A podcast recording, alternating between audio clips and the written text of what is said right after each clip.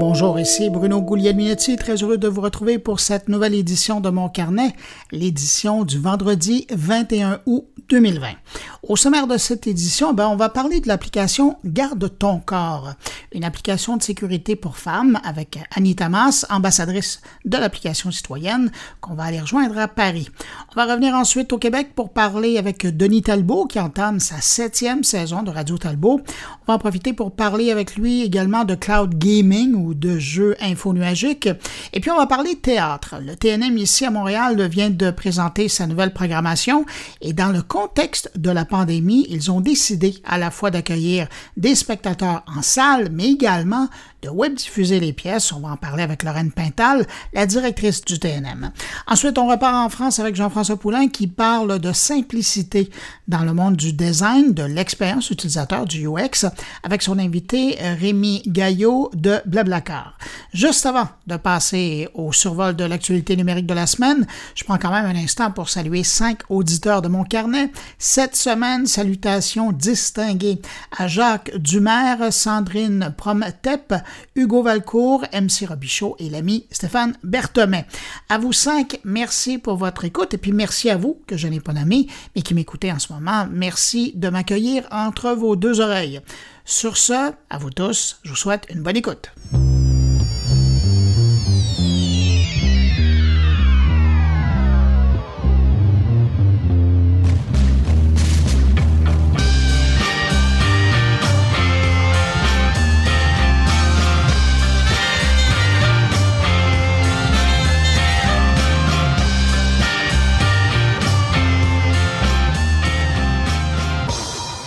Je commence avec euh, cette nouvelle concernant les antivirus et je précise informatique. En ces temps de pandémie mondiale, la précision est de mise. Euh, donc, selon le plus récent rapport de SE Lab, euh, une entreprise spécialisée dans la cybersécurité, la moitié des antivirus sur le marché ont de la difficulté à détecter toutes les attaques informatiques sur nos appareils genre d'information qui n'est pas vraiment rassurant. Le rapport intitulé New Home Anti-Malware Protection Report propose un comparatif entre 14 produits sur le marché. Selon l'étude, les produits vedettes, celles dont on associe facilement le nom avec les antivirus, auraient de la difficulté devant les menaces en ligne. Dans les moins performants, on retrouve des grands noms comme Symantec, F-Secure, Trend Micro, Avast, AFG et Zone Alarm. Mais euh, cela étant dit, quand on parle de moins performants, euh, tous ont quand même une note de 90% ou plus. De l'autre côté, ceux qui reçoivent la note parfaite de 100 on retrouve trois antivirus, celui de Kaspersky Internet Security, de Microsoft Defender Antivirus et de McAfee Internet Security.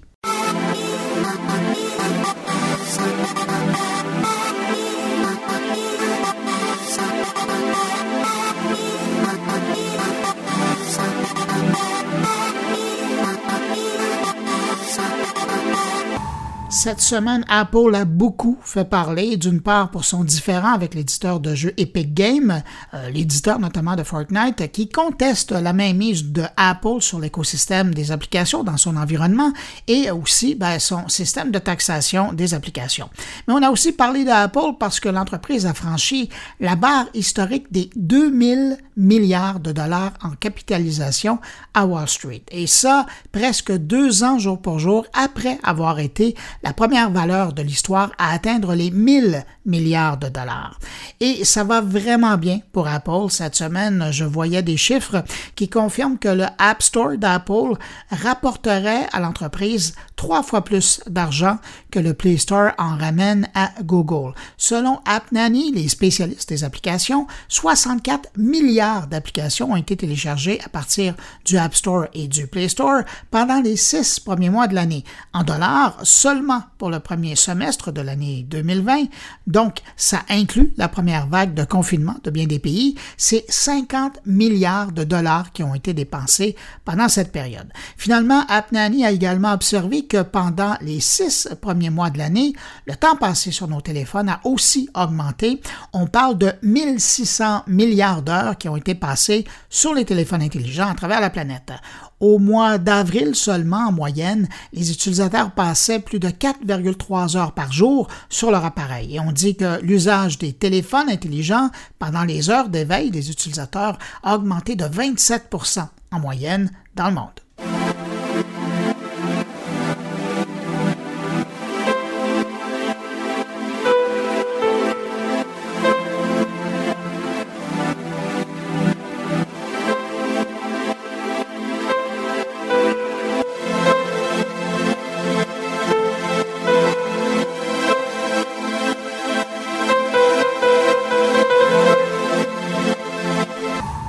Autre information en lien avec les six premiers mois de l'année euh, aux États-Unis cette fois, mais on imagine qu'on n'est pas tellement loin, euh, nous, de notre côté de, la frontière. Les Américains ont dépensé plus de 15 milliards de dollars en services de vidéo à la demande. C'est le Digital Entertainment Group qui vient de publier les chiffres qui révèlent encore là l'impact du coronavirus sur nos habitudes. On parle d'une hausse de 26 comparativement à la même période l'an dernier.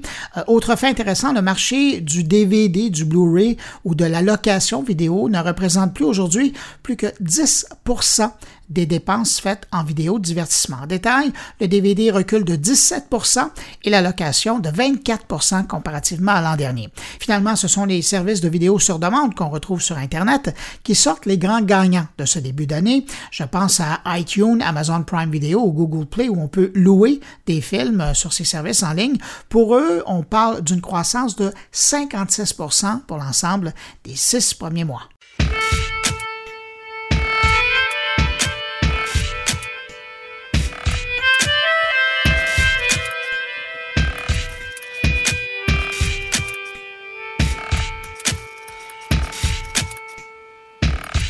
Et puis tiens, parlant de vidéos en ligne, si vous avez Netflix, avez-vous remarqué l'apparition du bouton shuffle ou aléatoire sur l'écran d'accueil?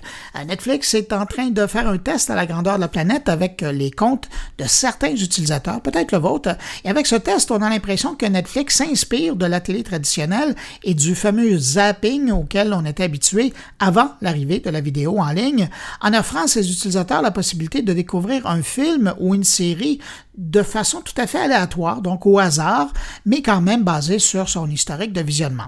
Pour le moment, Netflix offre ce bouton uniquement aux utilisateurs qui accèdent au service à partir d'un téléviseur.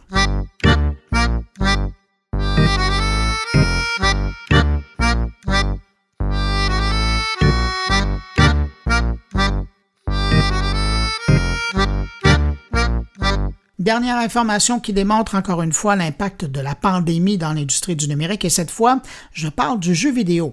Pour la première fois dans l'histoire du jeu vidéo, la vente de jeux dématérialisés dépasse celle des jeux physiques. Pensez au bon vieux boîtier. L'affirmation vient de la firme Nico Partners euh, qui base cette analyse sur les chiffres obtenus de Sony et de Electronic Arts.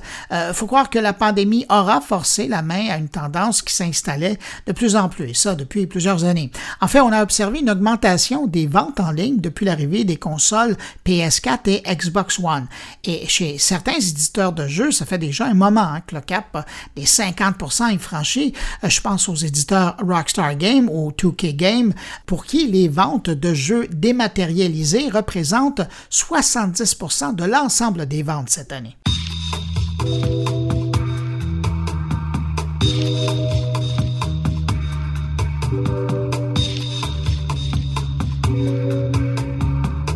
Moment historique se prépare chez Snapchat.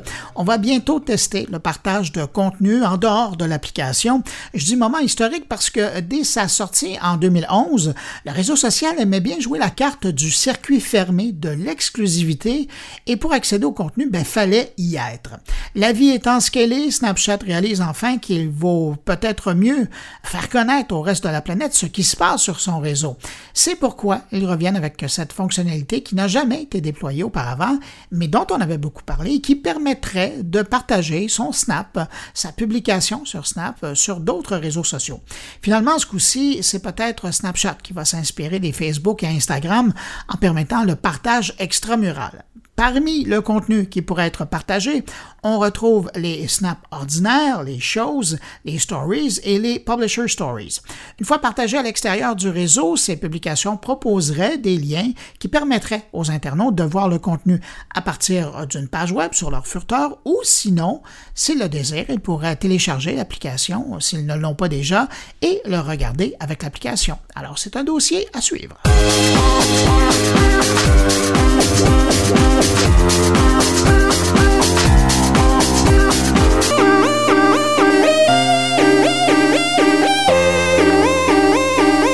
Chez Instagram maintenant, ben, il semble qu'on va tenter de garder les utilisateurs plus longtemps euh, dans l'écosystème. Instagram est à mettre en place une nouvelle fonction pour générer du contenu de façon illimitée. Vous savez, avec Instagram, jusqu'à maintenant, il était possible d'avoir vu toutes les nouvelles publications de ces abonnements ou des hashtags qu'on suit. Une fois à la fin, Instagram nous confirmait qu'on était à jour et qu'il n'y avait plus rien de neuf à voir. Et eh bien maintenant, Instagram va proposer à la fin de notre flux euh, de publications de nouvelles publications qui pourraient être euh, d'intérêt pour nous basées sur notre utilisation et nos consultations antérieures. Bref, c'est du Instagram à l'infini alimenté par des inconnus qui ont les mêmes intérêts que nous, un peu comme TikTok le fait déjà. Heureusement, vous pourrez indiquer à Instagram que vous n'êtes pas intéressé par un type de contenu qui vous sera présenté et ainsi le système apprendra de vos choix pour les prochaines suggestions. Et puis tiens, pour terminer sur Instagram, si vous utilisez l'application et désirez partager votre compte avec quelqu'un d'autre, ben, vous pourrez dorénavant partager votre profil plus rapidement et simplement à l'aide d'un code QR. Vous le trouverez en haut à droite dans l'application, dans le menu déroulant, lorsque vous êtes sur votre page personnelle. Et si vous ne le trouvez pas, ben, prenez pas la chose personnelle Hein. il ne faut pas désespérer. Instagram est en plein déploiement mondial, ce n'est donc qu'une question de jours avant que ça apparaisse dans votre application. Et pendant qu'on y est, assurez-vous donc de faire la mise à jour de vos applications. Vous pourriez être surpris par l'apparition de nouvelles fonctionnalités.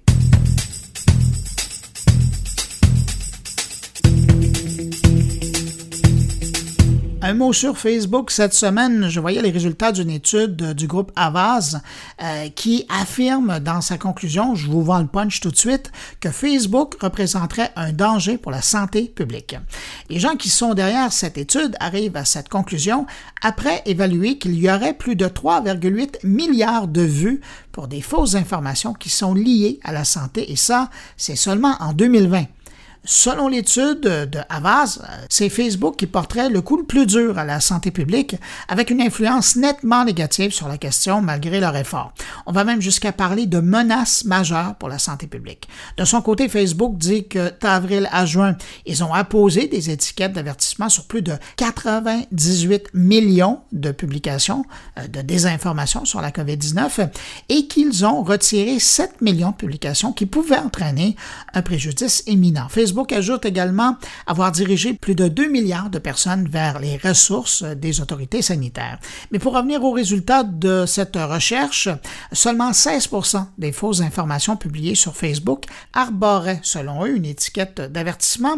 De plus, ils observent que les fausses informations en lien avec la santé obtiendraient quatre fois plus de vues sur Facebook que les informations qui proviennent des sites officiels. Aujourd'hui, on estime que la désinformation au sujet du coronavirus sur le web a causé au moins 800 décès et 5800 hospitalisations.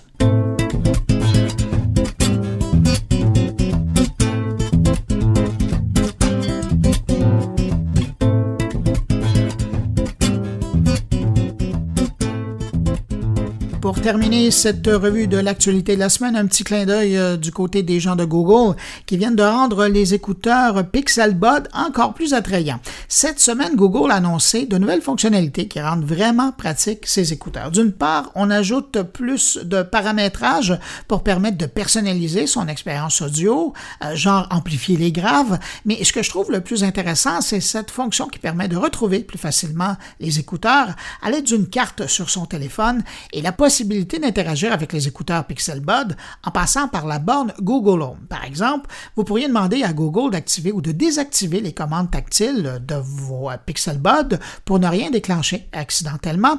Vous pourriez également demander à l'assistant Google, OK Google, quel est le niveau de la pile de mes écouteurs et vous auriez la réponse dans vos oreilles. Finalement, autre fonction que j'aime beaucoup et celle-là, on est vraiment dans l'expérimentation, mais elle est disponible. C'est une fonction qui permet d'entendre ce qui se passe autour de nous, même lorsque on porte les écouteurs Pixel Buds. Par exemple, si un bébé pleure, un chien jappe ou un véhicule d'urgence passe à proximité, ben, l'alerte préventive indiquera que des événements importants se déroulent tout près et baissera momentanément le volume pour mieux entendre les sons en question.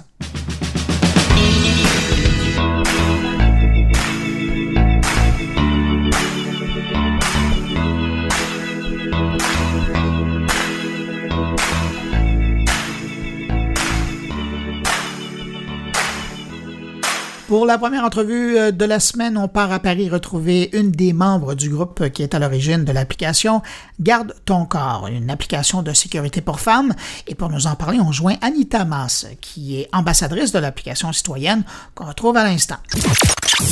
Anita Mas, comment vous présentez l'application Garde ton corps? Alors, c'est une application mobile euh, solidaire et citoyenne qui a pour but de lutter contre le harcèlement de rue et les agressions nocturnes dans les grandes villes principalement. D'où est venue l'idée de créer une application comme ça? Alors, l'idée est venue d'un constat que malheureusement, aujourd'hui, euh, on a encore euh, beaucoup de problématiques d'insécurité, que ce soit quand on rentre chez soi le soir, euh, quand on rentre du travail, quand on se balade dans la rue on a encore euh, bah, ce, genre de, de problème, le harcèlement, les agressions, etc. Donc du coup, c'était malheureusement nécessaire de créer un outil pour pouvoir sécuriser nos déplacements. Parce qu'essentiellement, puis vous me corrigez si je me trompe, l'application, euh, elle sert d'une part, bon, à informer ses proches qu'on est peut-être en situation difficile, mais aussi de trouver refuge. Tout à fait. Il y a plusieurs volets en fait à l'application. Euh, on a une option qui permet d'envoyer, si jamais on rencontre un problème sur le trajet, notre, euh, notre position GPS accompagnée du niveau de batterie à nos contacts de confiance qui, eux, du coup, vont prendre le relais et vont devoir, euh, vont pouvoir prévenir, si besoin, la police, par exemple. On a une autre option, c'est de pouvoir se réfugier dans ce qu'on appelle une safe place, donc un établissement qui est ouvert le soir, qui va nous laisser rentrer le temps qu'on puisse appeler un ami ou un taxi ou se faire rejoindre. Là, présentement, l'application, si je ne me trompe pas, il est utilisé dans le sud de la France, mais vous commencez maintenant, d'ailleurs, je vous présentais comme l'ambassadrice euh, de l'application euh, à Paris, il commence à prendre de la place un peu partout là en France. Tout à fait. Ça a été euh, développé à Aix-en-Provence, puis à Marseille. Euh, et puis euh, là maintenant, depuis quelques semaines, on est vraiment sur un déploiement national. Alors moi, je m'occupe particulièrement de, de, Paris. Ça fait trois semaines qu'on a commencé à Paris, mais on a d'autres villes qui nous ont rejoints, qui ont rejoint le réseau, comme euh, La Rochelle, Toulouse, Montpellier également. Donc petit à petit, ça prend vraiment une ampleur nationale. Quand vous parlez de régions qui vous ont rejoint comme ça, est-ce que ça part d'un mouvement citoyen? Il y a un groupe de femmes qui vous contactent pour dire, ben, nous, on veut utiliser l'application dans notre région et nous, on, va devoir faire les démarches pour trouver euh, les refuges et euh, des choses du genre? Alors, c'est euh, principalement aussi les établissements qui ont entendu parler de nous parce qu'on a été pas mal médiatisés l'année dernière au lancement. Donc, il y a des établissements qui nous appellent eux-mêmes euh, notamment parce que euh, la plupart vont l'utiliser pour leur staff. Donc quand euh, les serveuses et les serveurs terminent de travailler vers 2 ou 3 heures du matin, ils commencent déjà à utiliser l'application pour avoir l'option des, des, contacts de confiance qui vont les aider de, à prévenir en cas de problème. Donc du coup, les, les établissements, les gérants se sont sentis aussi, ben, se sont sentis vraiment comment dire euh, intéressés par euh, par le concept et c'est eux-mêmes qui nous qui nous qui nous contactent. Et puis nous de nous-mêmes aussi, on va rencontrer les différents euh, gérants et gérantes de dans, dans toutes les grandes villes. Donc c'est vraiment un travail de, des deux côtés. C'est vraiment un, un, réseau solidaire qu'on essaye de, de construire ensemble. Alors donc, l'application, elle est déjà employée dans certains coins de la France. Mm-hmm. Vous le disiez, c'est trois semaines que vous êtes en train de vous installer à Paris. Qu'est-ce que c'est la rétroaction que vous recevez des utilisatrices jusqu'à maintenant? Pour l'instant, à, Paris, euh, là, ça fait donc euh, trois semaines. Donc, on a les tout, tout premiers établissements partenaires qui viennent d'être euh, visibles sur l'application. Il faut savoir que ça fait juste quelques jours qu'on a la nouvelle version euh, qui est disponible sur Android et pour tous les utilisateurs d'Apple. Donc du coup, c'est un petit peu tôt pour pouvoir avoir un, un bilan d'utilisation à Paris en tout cas. comme on est vraiment aux prémices. Mais de toute manière, quand on discute avec les les, les gérants, tous les gérants qu'on rencontre, ils se sentent vraiment tous concernés et ils ont vraiment cette volonté de participer au mouvement et de participer à la sécurisation de que ce soit de leur clientèle ou même pour eux-mêmes, pour pour leurs amis, ils ont vraiment envie d'apporter leur pierre à l'édifice. Est-ce que vous avez reçu des commentaires aussi des utilisatrices elles-mêmes? Alors des utilisatrices, on, en fait, on a plus des retours au niveau de, des établissements qui nous disent qu'ils sont vraiment contents de voir du monde arriver aussi chez eux via l'application. Euh, et puis oui, au sein de certains établissements, on a justement des, euh, bah, membres du, staff euh, qui utilisent déjà aussi l'application et qui en, sont ravis. Qu'est-ce que vous voyez à, moyen terme ou à long terme euh, arriver avec votre application? Est-ce que vous êtes en train, tranquillement, pas vite, d'installer un réseau de solidarité? Oui, alors euh, tout à fait. L'idée, c'est vraiment, euh, au-delà du déploiement national, on voudrait aussi euh, pouvoir créer un réseau international. Euh, l'idée aussi, c'est de vraiment euh, s'interroger sur euh, la question de, des, des, problématiques d'insécurité. c'est aussi de la sensibilisation quelque part. L'histoire, le, fait de d'avoir une application pour parler de ces sujets-là, de harcèlement de rue, d'agression, c'est une manière aussi de poser ces, ces questions sur la place publique. Et évidemment, il y a probablement des Québécoises qui nous écoutent et qui se disent est-ce que ça va arriver du côté de l'Atlantique? Est-ce que ça fait partie de votre projet Ça fait entièrement partie de nos projets. Euh, la situation euh, sanitaire ne nous permet pas de, pour l'instant, de, de, voyager de l'autre côté de l'Atlantique, mais euh, c'est tout à fait ce qui est prévu. Que ça soit au Canada, aux États-Unis, dans d'autres pays, on a, on a vraiment cette, cette volonté et ce projet de se développer à l'international. On doit juste simplement attendre un petit peu que ça soit, que ça soit possible. Annie Thomas, ambassadrice de l'application Garde ton corps à Paris. Merci beaucoup pour cette entrevue. Ben, merci à vous pour votre intérêt. À très vite. Au revoir.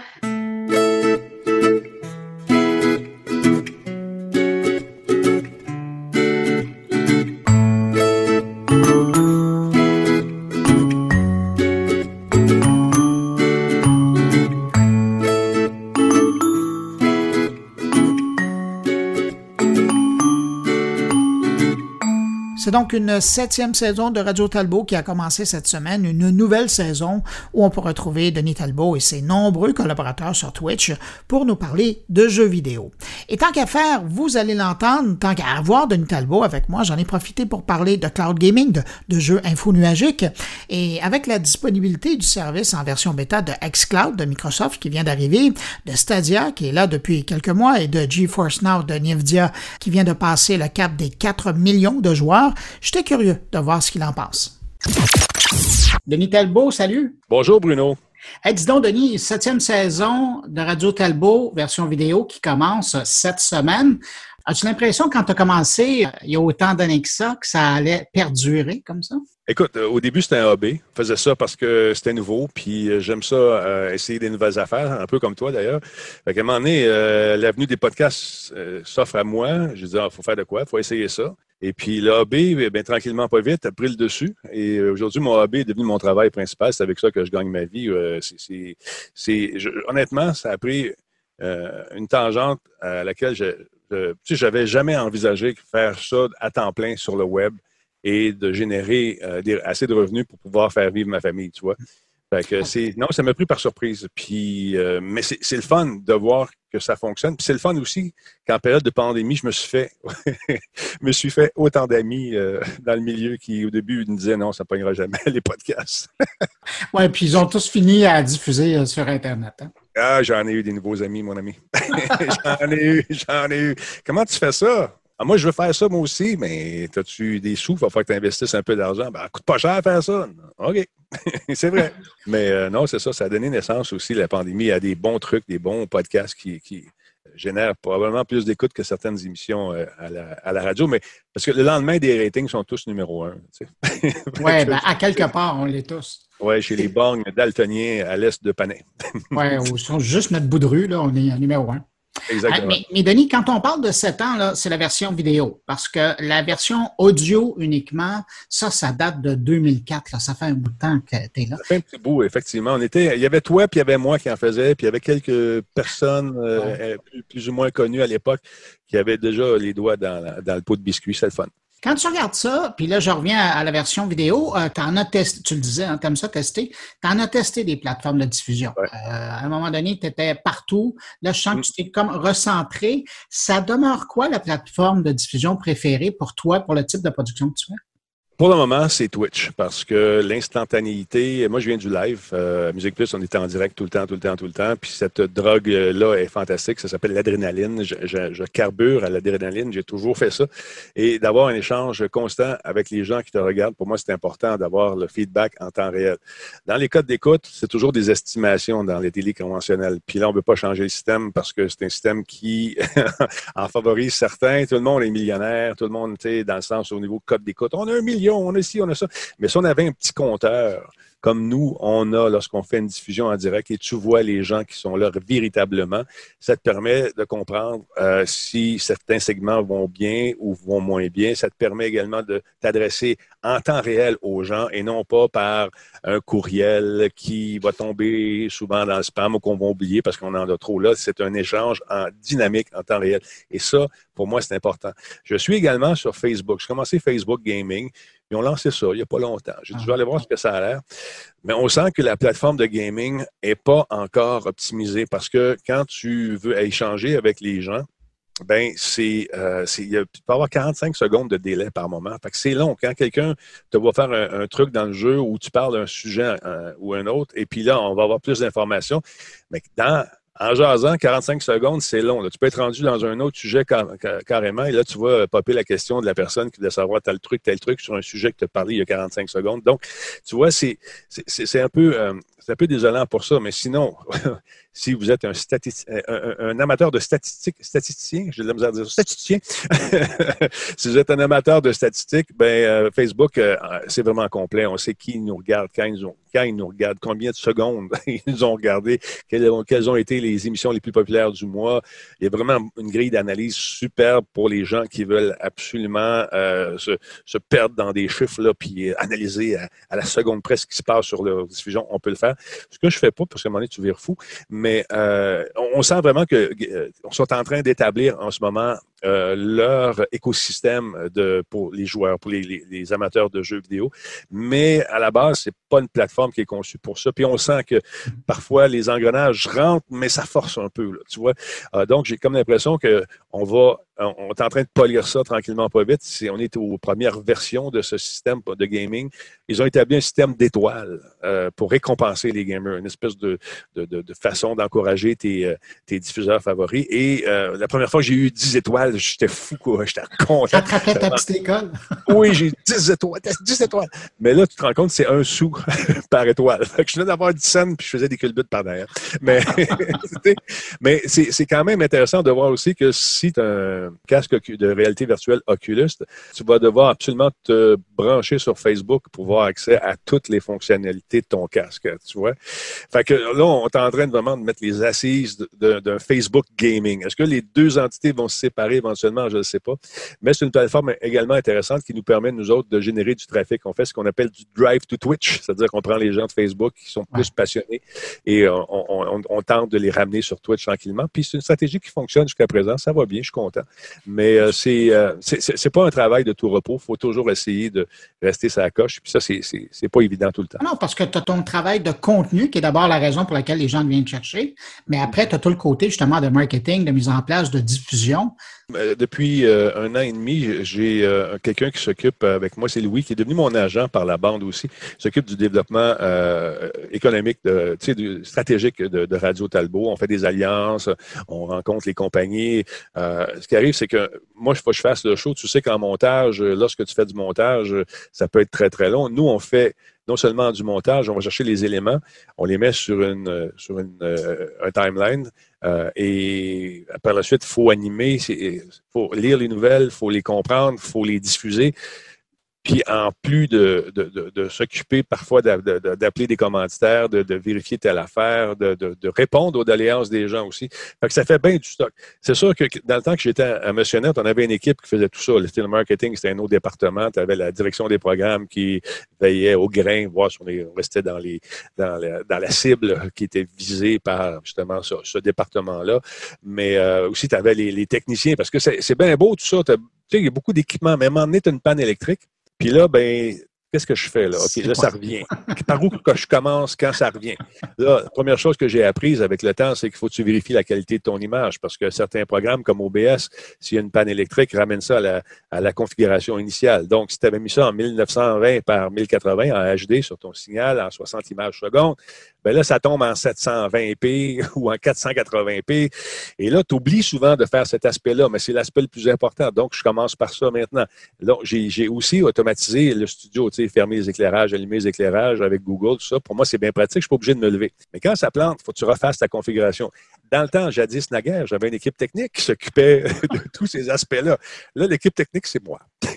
Puis ici, il y a beaucoup de fils, il y a des systèmes de redondance. Là, euh, là, je me suis rendu compte que mon unité de backup, les piles étaient finies, donc il n'y a rien qui s'est sauvegardé. C'est tout ça en plus de la vente, de l'animation, euh, euh, faire le rigolo quand ça ne te tente pas nécessairement, mais ça, ça fait partie du, travail. Mais en bout de ligne, c'est satisfaisant parce que je, suis vraiment le capitaine de mon bateau. Si je m'en vais dans le mur, dans l'iceberg, ben, c'est moi qui, qui a mal dirigé mes affaires, c'est ça. Tu jamais été plus en contrôle de ta production qu'aujourd'hui? Ah, écoute, j'ai pas, j'ai pas de, j'ai pas personne à convaincre. Souvent, c'est difficile. Il y a des gens peut-être qui ont des amis, des cousins, des chums qui travaillent pour une ou l'autre, une ou des compagnies qui vont dire, hey, euh, t'as pas parlé de ce jeu-là? Non, parce que je trouve que ce jeu-là euh, est pas. Tu, veux pas que j'en parle C'est ça. Si j'en parle, je vais le planter. Mais pourquoi? C'est mon beau-frère. Euh, ah, OK, là, je comprends. Mais tu vois, c'est, j'ai pas à convaincre des gens de sujet non plus. Euh, ah, c'est violent, il y a des guns. Oui, oui, oui, mais en fait, c'est des guns à peinture. Puis euh, l'univers, ben, il faut que tu peintures le plancher de l'autre, la, couleur de ton équipe. Il y a une certaine violence, c'est sûr. C'est de la peinture. Mais euh, c'est d'essayer de convaincre des gens qui nécessairement ne comprenaient pas vraiment de quoi je parlais parce que, un, ils n'étaient pas des animateurs, euh, des amateurs de, jeux vidéo. Euh, la techno, bah, j'ai l'impression de parler, tu sais, comme le, bonhomme dans Charlie Brown, là, bra, bra, bra, bra, bra, bra, bra, bra. Oui, mais je comprends pas. C'est normal, tu comprends pas, ça t'intéresse pas, puis tu n'as pas le goût de comprendre. Mais un de mes boss, que j'ai, le dernier que j'ai eu, c'est euh, Luc Doyon. Luc Doyon, là, c'est genre, je comprends rien à ce que tu dis, mais ton show hier, était bien bon.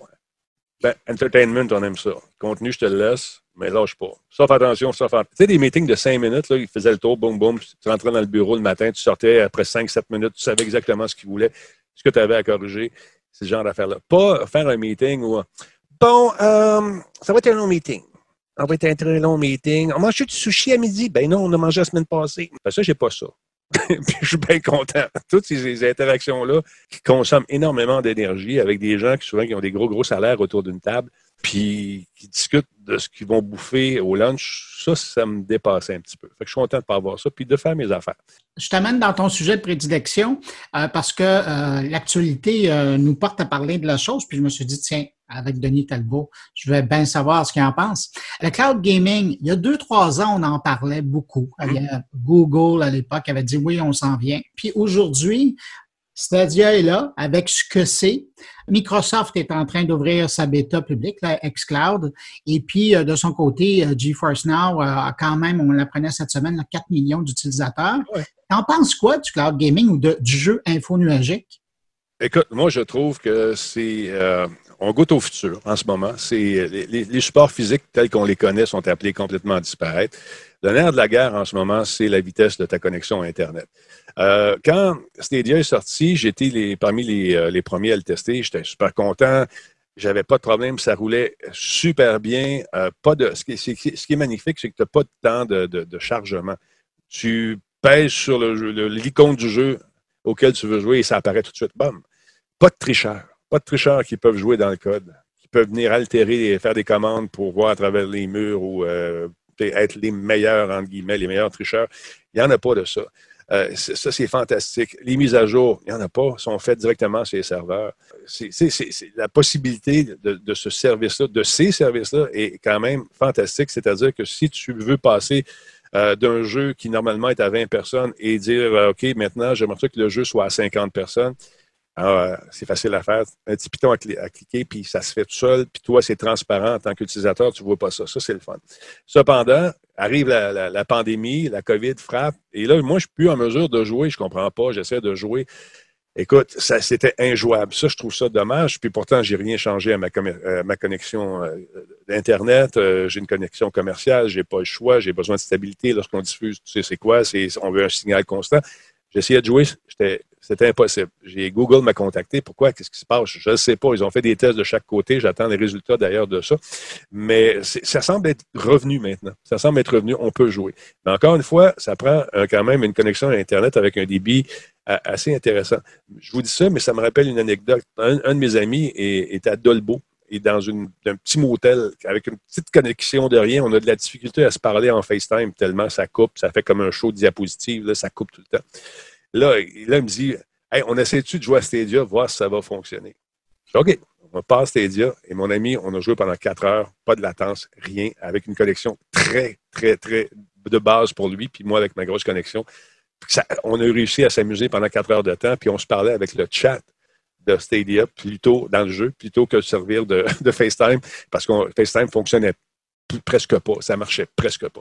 Donc, oui, le, principe fonctionne, mais si tu es en périphérie ou si tu es dans un endroit, dans une ville où l'Internet n'est pas encore en haute vitesse, tu risques de, ne pas apprécier justement l'expérience. Mais je pense qu'on se dirige tranquillement, pas vite, vers, euh, quelque chose qui, est, euh, qui va être euh, la nouvelle norme éventuellement. Le taux d'adoption en ce moment est est assez euh, bas.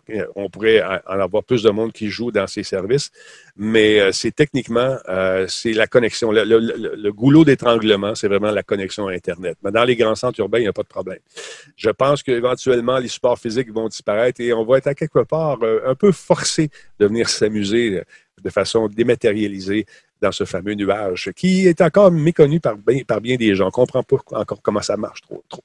Mais c'est intéressant comme concept et je pense que euh, ça va se développer, ça va se raffiner et euh, ça va donner des, euh, des expériences intéressantes partout, mobile autant que sur poste. Ça prend pas une grosse machine. C'est ça qui est, qui est surprenant. J'ai joué avec un vieux, un vieux laptop et puis c'était complètement fluide, avec un beau graphisme.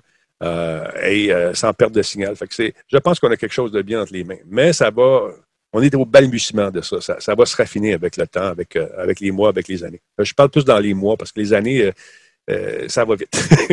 la technologie fait des grands pas assez rapidement. Hey Denis, en terminant, je suis curieux de t'entendre là-dessus. Cette semaine, on a appris aussi qu'il y aurait 3 milliards d'adeptes de jeux vidéo dans le monde. Mm-hmm. quand on pense à il y a 15 ans, 20 ans, euh, où euh, ça commençait tout juste, il y avait une industrie, puis il y a 15 ans, 20 ans, on voyait l'industrie apparaître à Montréal. Ça a fait un bon, bien évidemment, quand on parle de 3 milliards d'adeptes, c'est autant les jeux sur ordinateur, console et probablement les téléphones. Quand tu regardes ça, toi, c'est quoi ta réflexion là-dessus? Ben, ben, je suis content parce que quand, quand j'avais fait ces prédictions-là, jadis naguère, quand je voulais vendre mon show dans le temps à Musique Plus, quand ça commençait, les jeux vidéo, personnellement, il n'y a personne qui joue à ça. Là, tu essayais de te vendre, de vendre l'idée en disant que c'était presque aussi populaire. Dans le temps, c'était presque aussi populaire que le cinéma, souviens-toi. Euh, on, génère presque autant de revenus que le cinéma. Aujourd'hui, ben, les deux industries se concurrencent le, client, mais les, les, les, se, disputent le client. Euh, les, gamers sont des amateurs de cinéma aussi, mais ça, ça a pris une, une, une tangente vraiment importante. Et ma mère est une gameuse. Euh, elle va sortir sa, tablette, elle va jouer. Ma grand-mère, euh, qui si était de ce monde, probablement qu'elle jouerait aussi. C'est vraiment, ça s'est démocratisé énormément avec des consoles comme la Switch qui s'adresse euh, à un public familial très large. Les parents ont joué sur les produits Nintendo à l'époque. La, tradition se passe de père en fils. là, c'est des générations de joueurs. exactement. Puis des générations qui sont fidèles aussi à une marque il y a encore cette guerre de consoles qui, est là. La PS5 ou euh, la nouvelle Xbox, euh, qu'est-ce qu'on fait? Euh, mais c'est quand tu vois des jeux comme par exemple le nouveau Flight Simulator, le simulateur de vol Flight Sim 2020 de Microsoft qui fait appel à leur technologie Azure dans le nuage et que hier soir, j'étais en train de voler en temps réel à Rimouski avec mon ami qui lui était dans un autre avion. Puis on se promenait en temps réel, on reconnaissait les, ses rues, on a survolé sa maison. c'est, fantastique de pouvoir faire ça. Puis ça prend pas nécessairement une super grosse machine pour s'amuser là-dedans. Donc, ça devient de plus, plus en plus accessible. Les joueurs euh, ont, la chance de, de, goûter aux créations de concepteurs qui sont, euh, ma foi, de plus en plus ingénieux. L'industrie de l'indépendant est en train de prendre un bon, de faire un bon incroyable. Quand on pense à l'indépendant, on pense à des petits jeunes. Non, non, non. Souvent, c'est des vétérans qui sont tannés de faire des hot dogs puis des, des burgers dans les grosses compagnies, puis qui décident de se partir leur propre petit studio. Qui, il y a des jeux fantastiques qui sortent des jeux de party bien, bien fun. J'ai la chance de les côtoyer quand on fait des trucs euh, euh, dans les, euh, que ce soit avec l'Auto-Québec ou euh, dans les différents Comic-Con ou Shawicon. Ou, ils sont là, ils ont des kiosques, ils nous font découvrir à chaque année des, de grands petits jeux que j'appelle. Et c'est le fun. Le virtuel est en train de, de, se développer également. La, réalité augmentée va prendre sa place aussi dans l'univers. Microsoft va arriver avec des lunettes virtuelles éventuellement pour, encore une fois, rendre l'immersion plus grande dans son, simulateur de vol. Moi, je trouve ça bien, bien excitant. Et les gens, les gens me disent, ouais, mais pourquoi tu n'es pas rétro gamer? Parce que quand ces jeux-là sont sortis, j'étais là. j'ai joué, j'ai eu du fun, mais j'aime ça, voir ce qui s'en vient, j'aime ça être sa coche voir où est-ce qu'on s'en va avec les nouvelles technologies, euh, avec ces nouveaux jeux. Les idées qui sortent souvent sont basées sur des principes qui étaient, euh, qui étaient les bases de jeux qui ont marqué l'histoire, mais qui sont, comment dire, euh, rehaussés, augmentés en qualité ou au niveau de, de, la jouabilité et ça donne des, des créations superbes. moi, je suis bien content. On est dans une sacrée belle époque en ce moment pour le jeu vidéo et surtout avec la pandémie, on n'a jamais eu autant de gratuité. on, on était chanceux. Denis, en terminant, je reviens Radio Talbot. Qu'est-ce qu'on te souhaite pour cette nouvelle saison? Ah, écoute, euh, la santé. la bande passante puis de la santé. La bande passante de la santé, puis euh, ben écoute, euh, beaucoup d'actualité, hein, c'est ça. On vit avec l'actualité aussi. On essaie de, voir les grandes tendances puis de les faire provoquer parfois des discussions avec les, gens qui sont là également. Fait que beaucoup d'actualité, de la santé, puis un peu de revenus, ça serait le fun. Hey Denis, c'était pas mal content de te retrouver, puis euh, ben, ben bienvenue parce que tu manquais dans, mon horaire de la semaine. là. Ben, écoute, je t'invite à venir faire un tour sur tente euh, virtuellement à l'émission. C'est quand, quand tu as des, des, périodes de libre, dis-moi on, va faire un choix ensemble, il n'y a pas de trouble. C'est gentil. Denis Talbot, animateur de Radio Talbot, qu'on peut retrouver notamment sur Twitch. Merci beaucoup d'avoir pris le temps de nous parler comme ça. Au plaisir. Salut.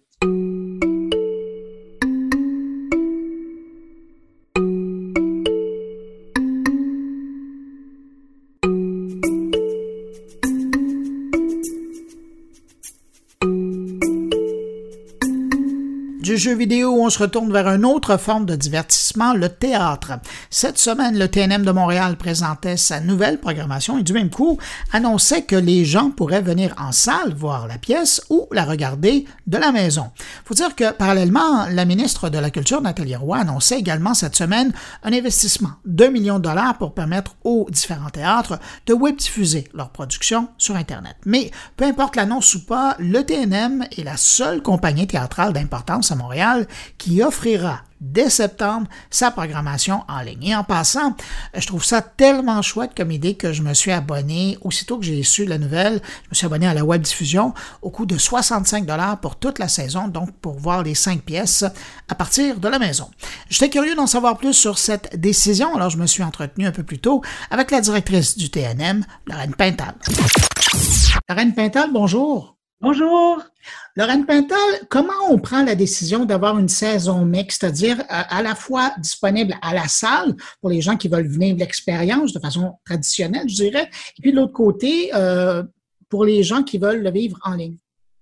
Euh, lorsque c'est arrivé, cette pandémie qui a mis fin brusquement à nos productions, je dirais qu'il y a eu un battement de deux semaines avant qu'on décide de, se lancer dans une programmation que je qualifie d'atypique.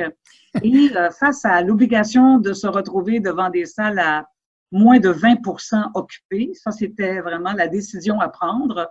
Euh, c'est arrivé assez rapidement, cette réflexion sur, alors comment on peut rejoindre le public qui n'aura pas accès à des billets en salle euh, en s'ouvrant sur nos plateformes et à cette nouvelle manière de communiquer avec cet auditoire qui, d'ailleurs, je l'espère, va être entièrement renouvelé par la programmation à laquelle ils vont avoir accès. Alors, on a toujours voulu développer ce public. Euh, maintenant, notre ADN, nous, au TNM, c'est le spectacle vivant. Alors, il n'était pas question d'oublier ce qu'on fait de mieux, la rencontre entre l'artiste et le public. Et il y a eu quand même toute une polémique sur euh, la numérisation euh, de, la production artistique, mais surtout la monétisation aussi. Parce que nous étions dans une phase où il y avait beaucoup de bénévolat qui se faisait au sein même des maisons des artistes. Et donc, une offre gratuite euh, très, très accessible euh, de ce qu'on fait euh, les artistes, alors des scènes, dans notre cas, c'était du théâtre. Et j'avoue qu'on a eu une réaction de se dire, le bénévolat et la gratuité, nous, on ne peut pas s'abreuver à ces deux manières de faire du théâtre parce qu'il y a des sous associés à la production et il y a aussi l'idée de rémunérer correctement les artistes. Alors ça, ça a été le dilemme avant qu'on se décide euh, d'aller voir notre euh, euh, billetterie, donc Outbox, s'est montré immédiatement très intéressé à nous développer une manière de diffuser tout en allégeant la formule d'adhésion. On achète un billet et immédiatement on sait de quelle manière on va avoir accès à la production artistique sur le web. Donc, ça nous a ouvert euh, mais alors là, un pan incroyable de possibilités de rejoindre tous les publics, où qu'ils soient, quels qu'ils soient. Vous avez touché, vous avez donc pendant euh, la, première période de la pandémie, euh, touché à la web diffusion. Moi, je pense à Vue du Pont d'Arthur Miller ou il y a Tartuffe, bon, le classique de Molière que vous avez présenté sur votre site. Qu'est-ce que vous avez appris de cette expérience-là? Ben, C'était intéressant parce que euh, notre équipe de communication a quand même euh, euh, réuni un bon nombre de statistiques, à savoir combien de vues on avait obtenues. Nous, on a, on, a, on a une banque incroyable de captation artistique qu'on n'arrive pas à diffuser normalement après qu'elles aient connu une diffusion soit au, sur des TV d'État ou des sociétés comme Radio-Canada, par exemple. Et euh, la mise en ligne est devenue comme quelque chose euh, d'incontournable. Euh, c'est pas évident de franchir euh, toutes les étapes de négociation avec les associations, les unions d'artistes pour nous permettre de le faire librement parce que c'était vraiment, encore une fois, un produit que nous lancions gratuitement. une fois que ça a été obtenu, tout ça, c'est la facilité avec laquelle ce que nous faisons, nous sur scène, se rendait directement à des gens qui sont des passionnés de théâtre et qui veulent voir aussi du théâtre sur euh, les réseaux sociaux ou sur les plateformes numériques. À ça, ça m'a appris beaucoup, beaucoup de choses. Euh, et on a l'intention de continuer. De toute façon, c'est un projet qui était né au TNM il y a plusieurs années. En fait, ça se, ça se décrivait euh, en deux volets.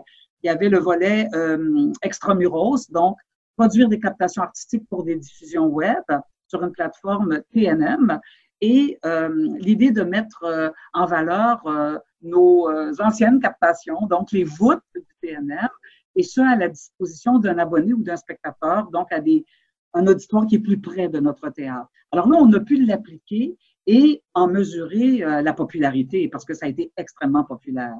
Et là aussi, on s'est dit, c'est incroyable, on, va atteindre combien? 15, 20 000 spectateurs avec un spectacle pendant 24 représentations. Et là, tout à coup, euh, on, rejoint des gens par milliers alors que c'est tellement facile.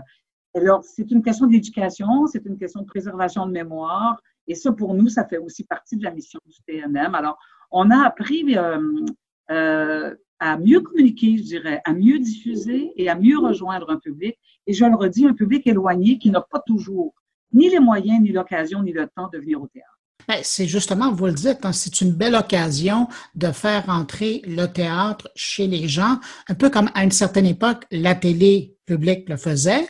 Maintenant, elle ne le fait plus, mais c'est vous, finalement, ou moins. Euh, mais vous, maintenant, qui, qui avez, qui, qui êtes dépositaire de ce patrimoine-là, c'est un peu à votre tour maintenant, puis vous avez la possibilité de le faire. Oui, et on prend la relève. Euh, c'est quelque chose qu'on va assumer de mieux en mieux. Vous avez sans doute entendu parler de cette annonce de notre ministre de la Culture euh, qui euh, concerne tous les théâtres, théâtres associés Inc., dont le TNM fait partie. C'est une demande qui a été initiée par la compagnie Jean Duceppe et la chance que nous avons, heureuse nouvelle, un million sera investi dans la création d'une nouvelle plateforme web pour diffuser nos productions artistiques. Alors, on va garder un contrôle sur la diffusion, sur évidemment le produit. Et euh, j'ai très hâte de voir comment tout ça va se développer, se monétiser et la fidélisation de ce public à ce type de diffusion. Et à mon avis, ça ne nuira pas à l'art vivant. Les gens qui vont voir ça sur leur euh, euh plateforme ou nos plateformes, ça ne remplacera jamais l'expérience unique d'un spectateur dans une salle qui voit des acteurs vivants sur scène. Alors, c'est un complément pour moi. Et je dirais aussi que euh, comme il y a d'autres euh, grandes compagnies internationales, on va parler de la comédie française, mais on peut parler aussi du National Theatre. Euh, moi, je voyais ces productions au cinéma Beaubien ou dans un théâtre dans l'ouest de la ville. Et ce qui m'avait beaucoup questionné, c'est quand on présentait le jeu de l'amour et du hasard de Marivaux sur notre scène, et en même temps, le jeu de l'amour et du hasard de la comédie française était diffusé au cinéma Beaubien. Et là, je me suis dit, ça n'a aucun bon sens. Pourquoi c'est pas nos productions? Pourquoi c'est pas les productions québécoises qui euh, trouvent une tribune, une excellente tribune de diffusion, notamment dans les cinémas? Ah, ça, c'est la prochaine étape. C'est l'étape de pouvoir diffuser à grande échelle, en région, euh, dans des salles de cinéma, la production artistique comme le MEF le fait et comme d'autres grandes institutions culturelles le font. Alors, je ne dis pas qu'on peut compétitionner sur la scène internationale de manière aussi euh, aisée, mais entre le national et l'international, il n'y a qu'un pas. Euh, J'étais curieux quand euh, j'ai appris votre programmation euh, en début de semaine, je voyais cinq productions et je me disais, est-ce qu'il y a eu un lien entre le choix des œuvres que vous alliez présenter tout au cours de l'année et le fait qu'il y avait aussi une web diffusion? La web diffusion n'a pas été le déclencheur des choix de programmation, mais je vais faire une exception. Zibrina, qui est le spectacle d'ouverture, qui est un projet qui m'a été présenté par euh, le cinéaste, metteur en scène euh, François Girard. Euh, déjà pour François, c'était un acteur seul en scène qui s'adresse à un public, mais qui aussi s'adresse à d'autres spectateurs qui sont sur de multiples plateformes. D'où l'idée de la caméra euh, c'est deux caméras, en fait, qui vont capter Emmanuel Schwartz. Et là, ça se passe en temps réel. Moi, c'est ce qui m'a plu dans le projet. C'est que Emmanuel va sur notre scène tous les soirs, enfin, excepté les relâches, et le public va pouvoir voir Emmanuel sur scène jouer comme s'il était dans la salle. Alors ça, ça a été un choix qui a été fait en fonction de la web diffusion. Bien sûr, quand on pense à l'orchestre métropolitain et qu'on voit tout ce que l'orchestre métropolitain fait sur ses, euh, sur ses réseaux, euh, les concerts Beethoven sont absolument exceptionnels. Euh, quand on a pensé à collaborer avec l'Orchestre métropolitain, avec nos deux concerts, Pierre et le Loup et euh, Le Petit Prince, ça allait de soi qu'on allait se retrouver sur le web parce que de toute façon, on n'avait pas assez de place pour répondre à la demande de tous les spectateurs de l'Orchestre métropolitain et des spectateurs du TNM. Alors, oui, j'avoue que ça a été une motivation supplémentaire. Dans le cas de La Vallée des Avalées, pas du tout. C'est un spectacle qui était déjà prévu en juin. Maintenant, c'est un plus. On puisse le diffuser euh, et sur le web.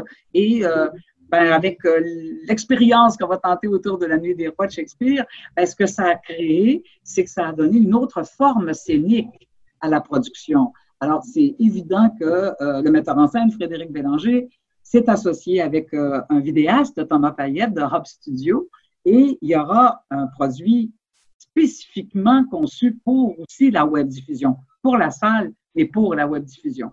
Alors, au départ, ça n'a pas motivé les choix, mais finalement, on s'est rendu compte que euh, c'était une motivation supplémentaire de programmation. Vous évoquez le fait que ça pourrait être aussi être un outil pour euh, se faire connaître le TNM à l'étranger, quoi qu'il ait connu, mais d'aller retrouver un public à l'étranger. Euh, est-ce que, parce qu'il y a des gens qui nous écoutent en France, en Belgique notamment, est-ce que les internautes de l'extérieur du Québec et du Canada, pour des questions de droit, vont pouvoir aussi voir ces productions-là? Ben, c'est ce qu'on souhaite. Là, euh, le projet justement des théâtres associés avec la compagnie Jean Duceppe va nous permettre de poursuivre des négociations, parce qu'on parle toujours des droits, hein, c'est vraiment le nerf de la guerre, de poursuivre nos négociations et sans doute de les assouplir, je l'espère, pour nous permettre des diffusions beaucoup plus larges. En fait, c'est le principal frein, hein, je dirais, parce qu'une fois ces choses réglées avec les artistes, et c'est normal, il faut reconnaître euh, le travail, euh, le talent euh, et faire en sorte que les diffusions se fassent de manière correcte dans les règles de l'art. Après ça, on pourra penser euh, outre-Atlantique ou même euh, euh, peut-être, qui sait, aux États-Unis avec des sous-titres, on ne sait jamais. Alors là, on se bat contre, c'est un David contre Goliath. Là. On se retrouve devant des monstres comme Netflix, Amazon, les GAFA. Et là, on essaie de prendre notre place, nous. En plus, nous, on fait du théâtre en français. Alors, on essaie de prendre cette place-là sur une scène internationale. Mais je crois que ça ne saurait tarder. C'est pas un rêve inaccessible de penser qu'il y a des internautes en dehors du Québec qui vont avoir accès à des productions comme celle du TNM. Mais là, il faut y mettre le temps, il faut, il faut, faut concevoir un modèle d'affaires finalement. C'est ça que c'est assez simple euh, à dire, c'est pas si simple que ça à faire. oui, mais pour la saison qui vient, en tout cas, il y, a, il y, a, tout un bassin de gens qui ne pouvaient peut-être pas se déplacer à Montréal pour voir les productions, qui, euh, elle, va pouvoir les voir maintenant avec, avec votre formule. C'est déjà beaucoup, ça. Oui, c'est une très grande accessibilité et nous, on a pensé aussi quand on a rêvé à cette euh, euh, diffusion euh, plus élargie, c'est tout le public scolaire parce qu'on sait que les écoles vont faire beaucoup moins de sorties culturelles à l'automne. donc, le public étudiant qui, pour certains professeurs d'ailleurs, on est souvent en demande de fournir des captations simplement pour nourrir le corpus scolaire, mais aussi, je pense aux gens en mobilité réduite, aux personnes âgées qui ont été extrêmement affectés par la pandémie, euh, aux gens des populations éloignées. Nous, on fait des sorties, mais on ne va pas partout au Québec. On ne va pas en Abitibi, on ne va pas en Gaspésie. Alors là, on va commencer à rayonner davantage. Et ça, pour moi, c'est vraiment la grande accessibilité de l'art vivant. Mais toujours connecté à ce qui se passe sur scène, évidemment. En tout cas, je vous remercier de l'avoir fait parce que je regardais autour les autres grandes compagnies et pour le moment, euh, ils, sont, ils hésitent encore à aller du côté du en ligne. Ils attendent j'ai compris qu'on était parmi les rares à euh, s'être aventurés et aussi à oser la monétisation, parce que ça aussi, c'est pas si évident pour quelqu'un qui a accès gratuitement à tellement d'offres. Alors, je, suis assez fière de l'équipe, je dois dire. Ils ont travaillé fort avec Outbox pour euh, nous donner les outils nécessaires pour euh, que ça se fasse bien aussi, qu'on soit fier du produit, que les gens qui vont nous regarder soient comblés par les productions qu'on va présenter. Ben, Lorraine Pintal, directrice artistique et générale du TNM, merci d'avoir pris le temps de nous parler et puis euh, ben, bonne saison. Ben, merci à vous surtout et bonne saison à vous aussi.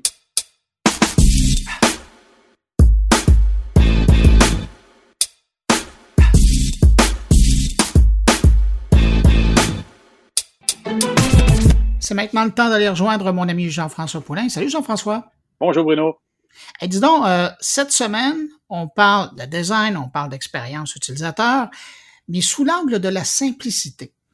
Oui, puis c'est vraiment un gros élément de différenciation parce que quand on parle d'expérience utilisateur de UX, on essaie de présenter des choses qui sont simples pour les gens, que les gens vont pouvoir comprendre rapidement, facilement.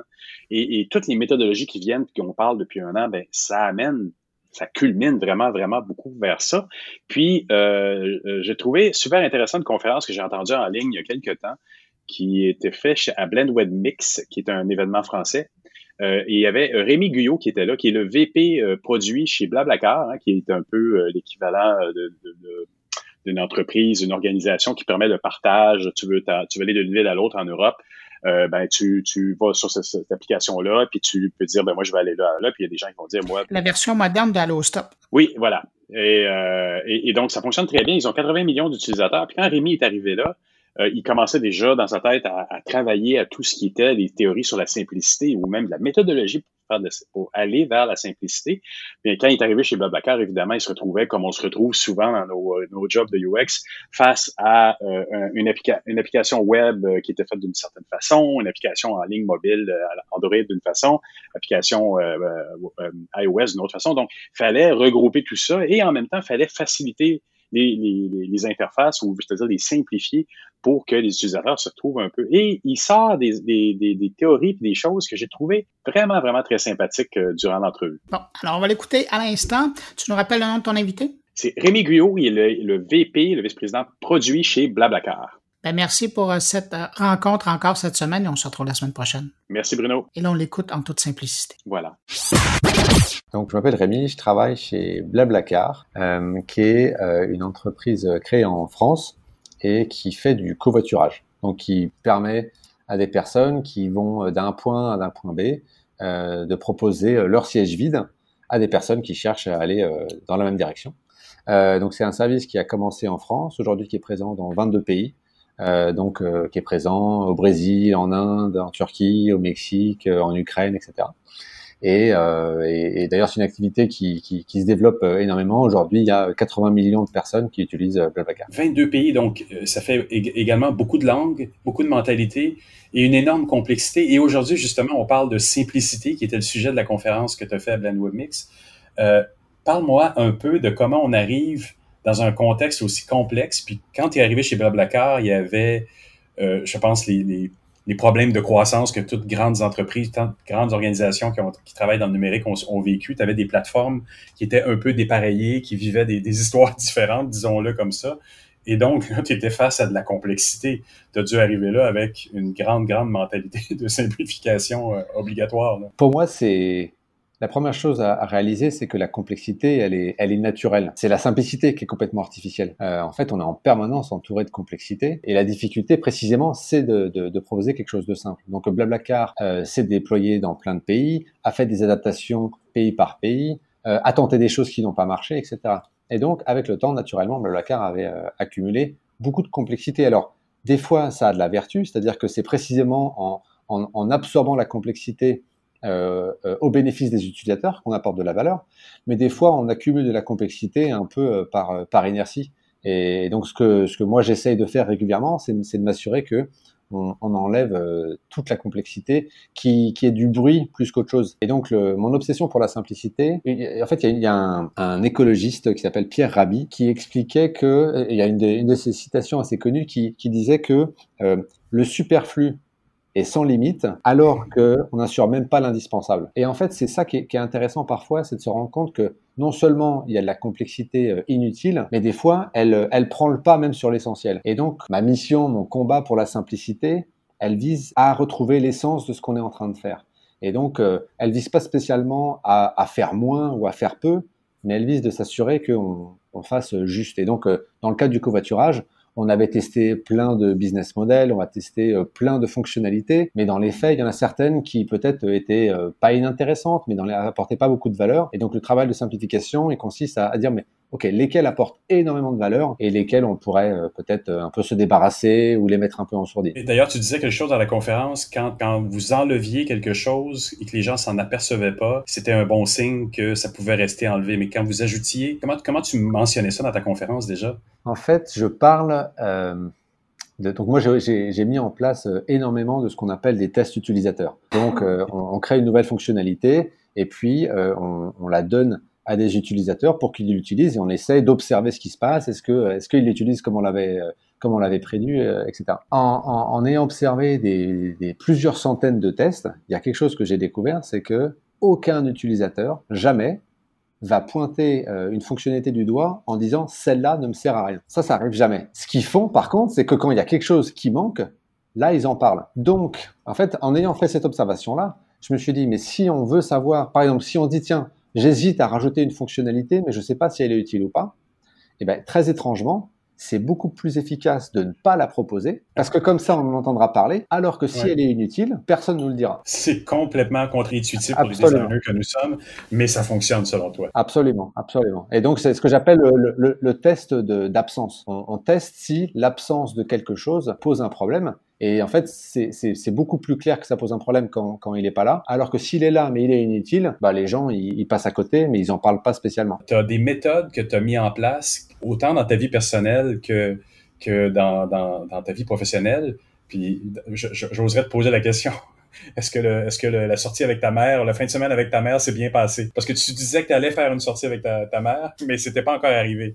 Ah, c'est rigolo que tu parles de ça parce que, donc en gros, la raison pour laquelle j'en parlais dans la conférence, c'est lié à ce que je disais tout à l'heure. C'est pour moi le travail de simplification, il, vise à, retrouver l'essentiel. Bah, par exemple, le fait de passer, euh, donc moi aujourd'hui, euh, j'ai bientôt 40 ans. Peut-être que le fait de passer un week-end complet euh, avec ma mère, c'est quelque chose de très important et de peut-être beaucoup plus important que beaucoup d'autres choses qui occupent ma vie. Et donc, euh, ça, c'était euh, une expérience que, que j'ai posée à ma mère. Et, et sachant qu'il n'y a pas de grande histoire tragique derrière, on s'entend très bien, on a des très bonnes relations, il n'y avait, pas y avait pas un problème à résoudre. Hein. C'était juste, on n'avait rien prévu de particulier, on a juste passé du temps ensemble, etc. Il se trouve que euh, quelques semaines après, euh, elle a eu un grave accident euh, et elle a été immobilisée pendant six mois. Et je crois que ça n'a que fait amplifier en fait euh, la pertinence de ce voyage-là. C'est que en fait les choses essentielles, c'est un peu comme le test d'absence. Les choses essentielles, on se rend d'autant plus compte euh, de leur importance quand elles sont plus là. Et donc, parle-nous un peu des méthodologies aussi que tu appliques directement dans, dans, dans, le, dans, le, numérique, dans tes projets. Euh, il, y en, il, y en, a quelques-unes que tu as, que as abordées. Euh, bon, il y avait le test d'absence dont on a parlé, mais euh, la revue de simplification aussi, qu'est-ce que c'est? Alors en fait, euh, dans les techniques créatives, on a énormément documenter euh, ce qu'on appelle des techniques de divergence. De divergence, c'est-à-dire le fait d'aller chercher plein d'idées. Euh, la, plus connue est ce qu'on appelle le brainstorm. Le brainstorm, c'est allez, on a, un, on, a, on a euh, un projet, on a un problème, et on va aller chercher le maximum d'idées. Ce qui est intéressant, c'est qu'on a beaucoup moins de techniques euh, inverses, de techniques de convergence, de techniques qui visent à dire, bah, à partir de toute cette complexité, tout ce foisonnement, comment est-ce qu'on on va, on va choisir peu de choses. Et donc, euh, ce que j'appelle moi la revue de simplification, c'est un peu un anti-brainstorm. Euh, c'est une technique qu'on met en place souvent en fin de projet, c'est-à-dire que quand on a un peu exploré plein de choses qu'on voulait faire, euh, on a pas mal d'idées en tête et ça vise un peu à nettoyer toute, la complexité qu'on a accumulée dans le projet. En fait, après avoir exploré beaucoup, beaucoup de techniques de simplification, je me suis rendu compte qu'il y en avait cinq et j'ai essayé de leur donner, euh, de trouver un acronyme qui le rendrait euh, facile à retenir. Alors, dans la conférence, je parle d'un acronyme, mais j'en ai trouvé un meilleur que je vais te proposer aujourd'hui. Euh, l'acronyme, c'est euh, le mot cœur. Et pourquoi c'est le mot cœur? Parce que, encore une fois, on vise à trouver l'essentiel de ce qu'on fait. Donc là, le, la technique, elle vise à retrouver le cœur de ce qu'on est en train d'essayer d'accomplir. Et donc, cœur, C-O-E-U-R, c'est les cinq techniques. Le C, c'est pour cacher. Cacher, ça veut dire peut-être dans le projet, il y, a, il y a, une fonctionnalité qui est intéressante, mais euh, que pour des utilisateurs très aguerris. Donc, ça veut dire on va peut-être les cacher dans les paramètres. On va pas la mettre en avant pour tous les utilisateurs qui, qui utilisent le mhm. produit de temps en temps. Le O, c'est euh, ordonner. Ordonner, c'est extrêmement important de prioriser les choses. Et, et dans une interface, tout n'est pas au même niveau. Il faut être extrêmement clair sur l'ordre dans lequel on va présenter les choses. Il y a quelque chose qui est important, d'autres qui l'est moins on peut pas les mêmes euh, au même niveau d'un point de vue visuel. Le E, celui-là c'est un peu la, la, la, technique la plus radicale, c'est éliminer. Éliminer quelque chose qui était présent dans le projet, en fait on va complètement le, le dégager. Le U, euh, celui-là, c'est le, le, fait d'uniformiser. Uniformiser, pourquoi? Là, il y, a, il y, a, quelque chose qui est intéressant en termes de, de, de, de psychologie cognitive, euh, c'est que le, le cerveau est largement plus capable de traiter quelque chose qu'il connaît déjà. Et donc, si par exemple, je dis n'importe quoi, euh, le, mon bouton dans mon interface ressemble énormément à tous les autres boutons que j'ai vus dans d'autres interfaces, c'est beaucoup plus facile pour moi de comprendre que c'est un bouton. Et je parle d'un bouton, mais ça s'applique à n'importe quel élément. Et quelqu'un qui inventerait euh, une porte qui s'ouvre d'une manière complètement révolutionnaire, et non pas avec une poignée, bah, ça serait beaucoup plus compliqué de savoir comment est-ce qu'elle fonctionne. Alors que si je m'applique à, à, à, prendre une poignée qui est très uniforme avec toutes les autres poignées du monde, ce sera très simple et très intuitif à utiliser. Donc l'uniformité, qui est parfois un peu difficile pour des designers et des profils créatifs parce qu'on a l'impression de brider la créativité, mais je pense que c'est souvent, souvent nécessaire. Et le dernier, le R, c'est pour euh, réduire. Réduire, c'est l'idée de se dire, OK, tel élément, il est peut-être important, mais peut-être qu'il faut réduire la place qu'il prend. Et peut-être qu'on va lui donner un petit peu moins de place que la place qu'il avait dans. Et donc, ces cinq techniques-là, euh, j'ai un peu la prétention de penser que euh, bah, c'est un peu les cinq techniques universelles de simplicité. Euh, et honnêtement, euh, j'ai fait l'effort de les, de les identifier, de les nommer, de leur donner un acronyme pour le rendre plus mémorable. Mais en fait, dès qu'on creuse un petit peu toutes les personnes qui ont travaillé sur la, sur la simplicité et la simplification, on retombe tout le temps sur celle-là. Euh, donc c'est quelque chose que j'ai plutôt redécouvert plutôt que j'ai inventé. Et, et est-ce que tu fais face, comme dans beaucoup d'autres organisations, au problème ou peut-être à la confusion peut amener la simplification face à des gens qui sont qui vont aller vers une forme de simplification basée sur le temps, l'argent, puis vont dire on va couper, mais qui est pas nécessairement un vrai exercice de simplification dans un sens design. Tu, tu peux te retrouver avec quelque chose de très simple mais très inapproprié pour les utilisateurs. Qui le mot simplification doit bien résonner pour eux, mais peut-être pas pour les mêmes raisons que pour toi. Comment tu fais pour euh, pour balancer ça? Je vais prendre euh, une, une comparaison. Euh, D'après toi, qu'est-ce qui est plus simple entre un vélo ou un monocycle? Qu'est-ce qui est le plus simple d'après toi? Ben, Pour moi, un vélo, parce qu'évidemment, c'est plus, beaucoup plus facile à apprendre, même si le monocycle, une seule roue, est en principe est plus simple à, constru à construire probablement, mais tellement plus difficile à utiliser. La majorité des gens, ils ont appris à faire du vélo et c'est déjà bien assez difficile comme ça. Mais à construire un monocycle, c'est largement plus simple. Non seulement parce qu'il y a moins de roues, il y a une roue de moins, mais en fait, les pédales, elles sont directement sur la roue. Donc, il n'y a pas de chaîne, il n'y a pas de vitesse, beaucoup plus simple à construire. Et donc, ça, c'est un truc intéressant par rapport à ce que tu dis, c'est que la simplicité, et le mot simple en particulier, euh, il est en fait utilisé de deux manières qui sont en réalité complètement opposées. Comme on n'a pas deux mots pour dire ce qui est simple à construire et simple à utiliser, on va dire, ah, mais telle solution, elle est plus simple. Et en fait, on croit qu'on parle de la même chose alors qu'on parle de choses complètement différentes. Et donc ça, c'est peut-être une, astuce, c'est essayer, quand quelqu'un euh, met en avant la simplicité, juste aller dans la, la, clarification de qu'est-ce qu'on cherche à simplifier? Est-ce qu'on cherche à simplifier le travail du, concepteur, du créateur, ou est-ce qu'on cherche à simplifier euh, le, l'expérience de l'utilisateur? Et des fois, c'est compatible. Ça peut arriver que parfois, euh, ça soit les mêmes. Mais parfois, en fait, c'est même complètement opposé. Et il y a certaines personnes qui disent que il y a toujours dans un, problème euh, et une solution un niveau de complexité constant. La question, c'est qui est-ce qui va l'absorber? Est-ce que c'est le concepteur ou est-ce que c'est l'utilisateur? Et que si on le met d'un côté, on peut pas l'enlever de l'autre. Et donc, euh, ça, c'est intéressant, en tout cas, comme question à poser. C'est simple, oui, mais pour qui?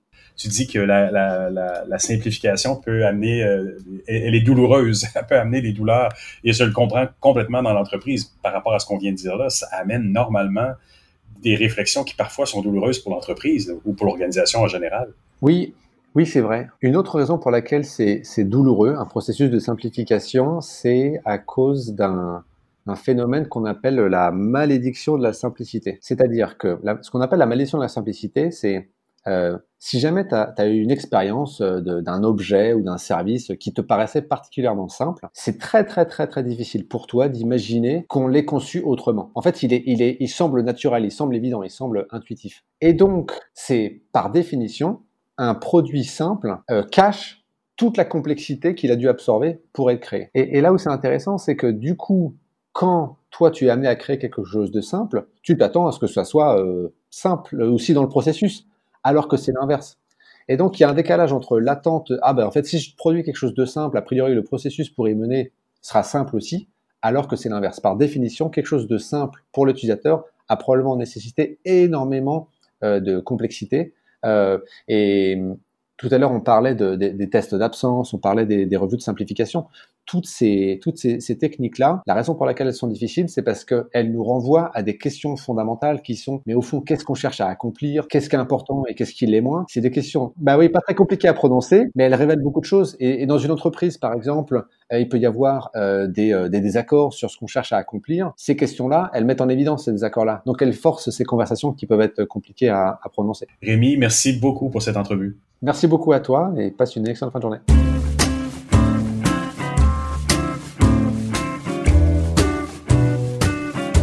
ben voilà, c'est ainsi que se termine cette édition de Mon Carnet. J'espère que vous avez apprécié. Merci à nos invités. Merci à Jean-François Poulain d'avoir été là. Mes autres collègues sont en pause cette semaine et je peux également vous annoncer que Luc Sirois revient la semaine prochaine dans Mon Carnet avec une entrevue, celle de Sylvain Carl. Je vous le rappelle, vous n'hésitez pas à passer le mot autour de vous si vous pensez que Mon Carnet peut intéresser vos amis, connaissances, abonnés. C'est simple. Vous les invitez à se rendre sur la plateforme de distribution de podcasts de leur choix ou sinon, ben, ils ont tout simplement qu'à se rendre sur mon blog, moncarnet.com.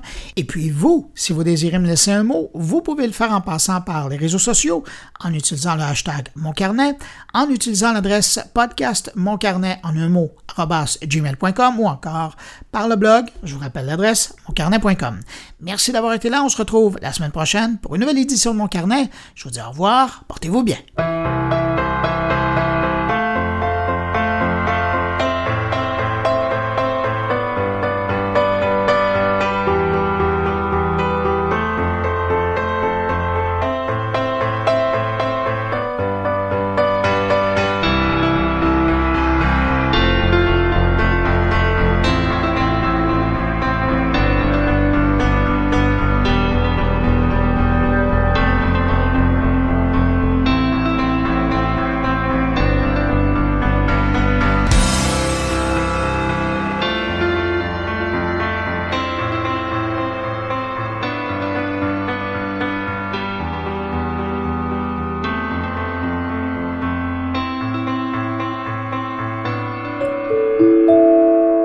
Production goulielminetti.com.